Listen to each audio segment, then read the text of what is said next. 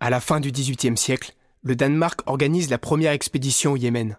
Cette compagnie, composée de cinq savants, va parcourir le Moyen-Orient et faire de nombreuses découvertes. Voici le récit du seul survivant de cette aventure, l'astronome et mathématicien Karsten Niebuhr. Épisode 2 de Copenhague à Marseille.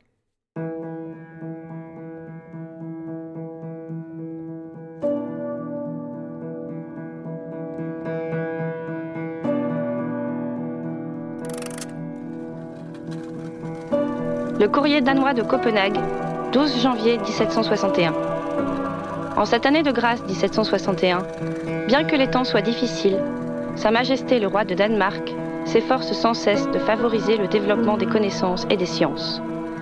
Aussi a-t-elle décidé d'envoyer, à bord du vaisseau de ligne le Groenland, une compagnie de savants qui devra traverser l'Égypte pour gagner l'Arabie heureuse. Le retour en Europe se fera par le Moyen-Orient, dans le but de procéder, partout où elle se trouvera, et pour le plus grand bien de la science, à de nouvelles découvertes et observations. On peut espérer qu'avec la grâce de Dieu, leurs ailes et leurs capacités leur permettront de mener à bien cette entreprise.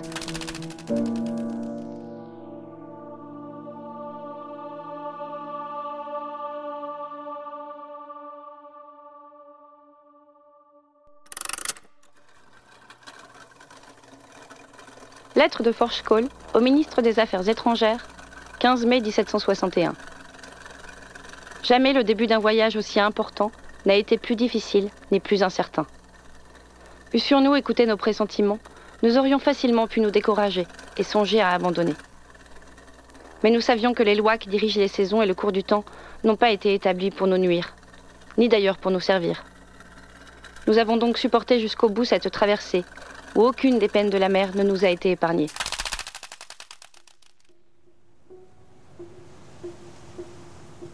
Nous sommes le 4 janvier 1761. Le commandant du Groenland, Fisker, nous reçoit et notre grand voyage vers le Yémen peut commencer. Une légère brise du sud nous pousse jusqu'à Elseneur en une journée. Le 26, nous sommes en vue du Skagerrak, le passage nord du Danemark vers la mer du Nord. Le vent vire à la tempête. L'orage est si violent que nous ne pouvons allumer de feu à bord. Nous perdons alors un matelot. La tempête l'arrachant de sa tour de vigie, l'obscurité de la nuit, autant que la violence des vagues, nous ont interdit de le sauver. Le vent tourne et nous ramène au sud, à Elseneur, en 24 heures. Von Haven écrit alors au ministre une lettre de panique. Lettre de Von Haven au ministre des Affaires étrangères, 28 janvier 1761. J'ai dû lutter aussi bien contre le mal de mer que contre une constitution qui ne peut supporter ni le froid, ni la vie à bord d'un bateau.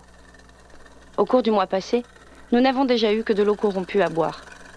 Je passe sous silence toutes les autres incommodités que mon respect pour votre Excellence m'interdit de citer.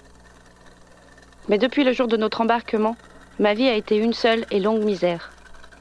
Le commandant Fisker refuse de me débarquer sans un ordre du roi, et je crains que cet ordre ne parvienne à Elseneur qu'après que le Groenland aura de nouveau mis la voile. Je devrais donc devenir la victime de la mer et de cet effroyable hiver. Aussi me faut-il prendre dès à présent congé de votre Excellence en la remerciant de l'extrême bienveillance qu'elle m'a témoignée quand j'ai eu, grâce à elle, la possibilité de me réjouir d'une telle faveur de la part de Sa Majesté le roi de Danemark. Je déplore seulement que la mort m'empêche de cueillir les fruits de la gloire. Le lendemain, le roi autorise von Haven à quitter le navire et à faire le voyage jusqu'à Marseille par la terre ce professeur, qui revendiquait le haut commandement de l'expédition, descend précipitamment dans la chaloupe, plus humilié que satisfait. Mais arrêtons-nous un peu sur lui. Frédéric Christian von Haven. Il était le plus âgé et fils de pasteur. J'ai peu de renseignements sur les premières années de sa vie, mais je sais qu'à l'âge de 11 ans, il perdit son père. Malgré cela, sa mère put assurer ses études. À 21 ans, il était diplômé en théologie et deux ans après, licencié en linguistique. Il partit alors à Göttingen afin d'y suivre les cours de Michaelis. Nous le retrouvons en 1756, au moment où il parvient à éliminer le Norvégien Ström et à prendre sa place. Ses manœuvres dans l'éviction de son camarade d'études nous renseignent d'ailleurs sur son caractère. C'est un homme bon vivant, doué, qui aime ses aises, instruit mais pas savant, fin sans être énergique, élégant sans distinction. Le fait qu'il ait poursuivi ses études en dépit de la mort de son père signifie vraisemblablement qu'en 1756, il était fort endetté. Et on ne peut guère mettre en doute que ce sont ses dettes et non son envie d'affronter les dangers qui furent le vrai motif de son implication dans l'expédition. Pour von Haven, l'Arabie heureuse était surtout synonyme d'assistance heureuse. 10 mars 1761. Le commandant réussit enfin à franchir le Skagerrak. Nous ouvrons alors la route vers la mer du Nord. Trois jours plus tard, nous naviguons à hauteur de l'archipel des Shetland. Après avoir été ballottés durant des semaines vers les côtes islandaises, le calme et le printemps font leur apparition. Nous avons la première journée d'éclaircie, agréable et fraîche. Nous nous sentons tous renaître physiquement et moralement. Dans ce moment de quiétude, nous sommes pour la première fois en route vers l'Arabie heureuse. Après cette journée de repos, le vent du nord nous entraîne à vive allure jusqu'au sud-ouest de l'Irlande. Mon professeur d'astronomie, Mayer, avait mis au point une nouvelle méthode pour déterminer les distances géographiques en mesurant les écarts lunaires. Et il voulait mettre ses théories à l'épreuve via son élève. Je lui promis donc d'exclure toute autre méthode que la sienne pour mesurer les données géographiques. Il me fit même fabriquer un astrolabe qu'il gradua lui-même et qui servirait à évaluer la hauteur du Soleil et des étoiles pour les mesures angulaires. Le 13 avril 1761, notre position indique que nous sommes à la hauteur du cap Finistère. La température s'élève considérablement et on accuse le changement de climat quelques matelots commencent à ressentir les effets du scorbut. 21 avril 1761. Nous sommes au large du détroit de Gibraltar. Nous avons supporté un hiver de tempête dans les mers du Nord. Nous voilà désormais dans le printemps méditerranéen, vent tiède du sud et journées ensoleillées. J'observe avec admiration l'énergie infatigable de Forchkoll. Ses rapports avec Kramer sont loin d'être pesants comme il l'avait craint à Copenhague. Le jeune médecin ne s'intéresse à rien et le laisse donc tranquille. En revanche, il profite grandement de Bauernfeind, qui ne proteste jamais même quand il doit redessiner sans fin des mollusques ou autres spécimens ramassés sur la coque du bateau. 13 mai 1761. Le vaisseau amiral le Groenland jette enfin l'ancre au port de Marseille. Forchkoll se rend à terre en partie pour botaniser, mais surtout pour aller jusqu'à l'université de Montpellier.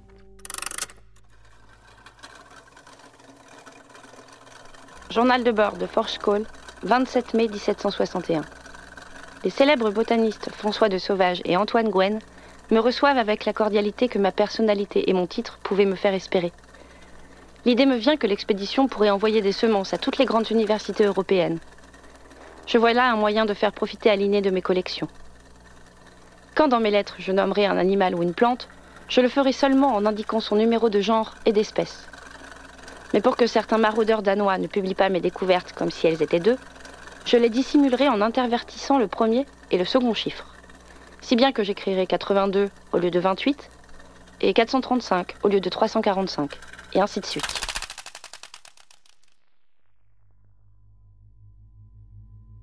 Il envoie aussitôt une lettre au ministre Bernstorff pour suggérer que l'expédition pourrait faire parvenir des semences aux universités. L'expédition se déroule beaucoup mieux qu'il ne l'avait espéré au départ. Les rapports entre nous ne sont pas mauvais, et nous avions presque oublié le pire des maraudeurs danois, comme dit Forchkoll. Quand l'expédition débarque à Marseille, après deux mois de navigation, le professeur von Haven est déjà sur place.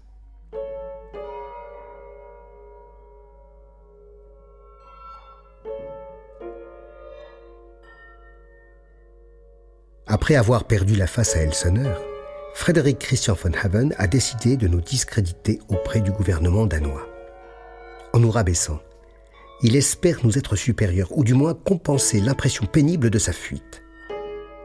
À peine de retour à Copenhague, il a réclamé le renvoi de Bauernfeind, personne vulgaire et sans culture, et il a renouvelé l'exigence d'être nommé chef de l'expédition, alors que le gouvernement lui a déjà opposé un refus humiliant. Enfin, il a ajouté à sa demande une participation supplémentaire pour ses frais de voyage jusqu'à Marseille. La seule chose qu'il obtiendra sera l'argent. Et le voilà donc parti, seul, en diligence, vers Paris. Journal de bord de Von Haven, 15 avril 1761. Je reste plusieurs semaines à Paris. J'y applaudis Mademoiselle Clairon dans Tancred, la nouvelle tragédie de Voltaire. Le célèbre d'Alembert me reçoit je discute de la fameuse nouvelle Héloïse de cet étrange Rousseau. Ma seule déception, une soirée à l'Opéra de Paris qui n'a pas répondu à mes attentes.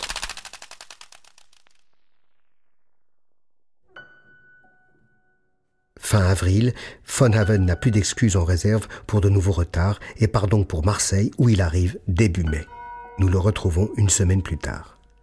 Heureux de poser le pied à terre, nous sommes soudés depuis longtemps par les épreuves subies pendant la traversée.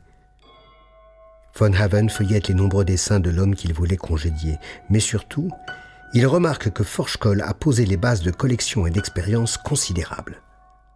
Plus que jamais, sa susceptibilité le mettra à l'écart. À partir de ce moment, tout alla de mal en pis. Chaque membre de l'expédition eut droit à sa part d'insultes, jusqu'au ministre des Affaires étrangères Bernstorff. Von Haven est maintenant plus seul que jamais. Il a encore un peu d'influence sur son compatriote le médecin Kramer, mais envers Forschkoll, ce Suédois que nous admirons tous et qui fait preuve d'une valeur incontestable, la colère a laissé la place à une haine glaciale. C'est maintenant, entre les deux hommes, une guerre ouverte.